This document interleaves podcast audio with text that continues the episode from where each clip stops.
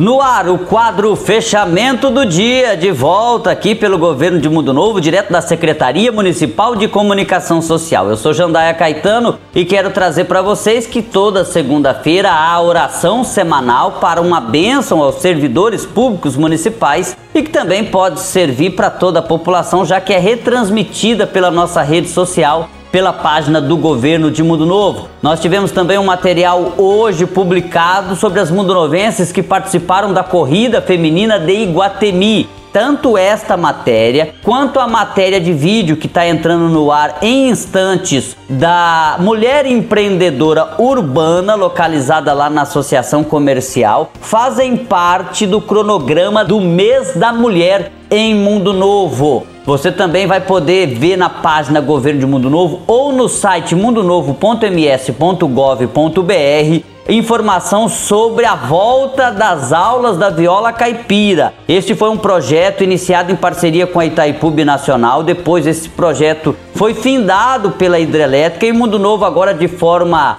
é, sustentável, de forma pessoal, está realizando este projeto com investimento através de emenda do deputado estadual Lídio Lopes e que continuará agora através do subsídio municipal para a realização desse projeto na cidade. Então, atenção, quem tem intenção é de fazer viola caipira, procure a biblioteca municipal. A gente também traz o boletim coronavírus informando que o município conta com 20 casos ativos para a doença e também anunciando que o prefeito Valdomiro Sobrinho, nesta segunda-feira pela manhã, continua monitorado em sua residência e apesar da fadiga e do cansaço natural de quem está é, infectado pela Covid-19, passa bem e está com seu quadro estabilizado. A gente também quer trazer que um material importante sobre uma possível ampliação da Polícia Militar e a transformação da unidade de Mundo Novo de pelotão em companhia pode ocorrer, pode acontecer e o governo de Mundo Novo recebeu a Polícia Militar e também ao lado do vereador Gildo Amaral na última semana para visualizar essa situação.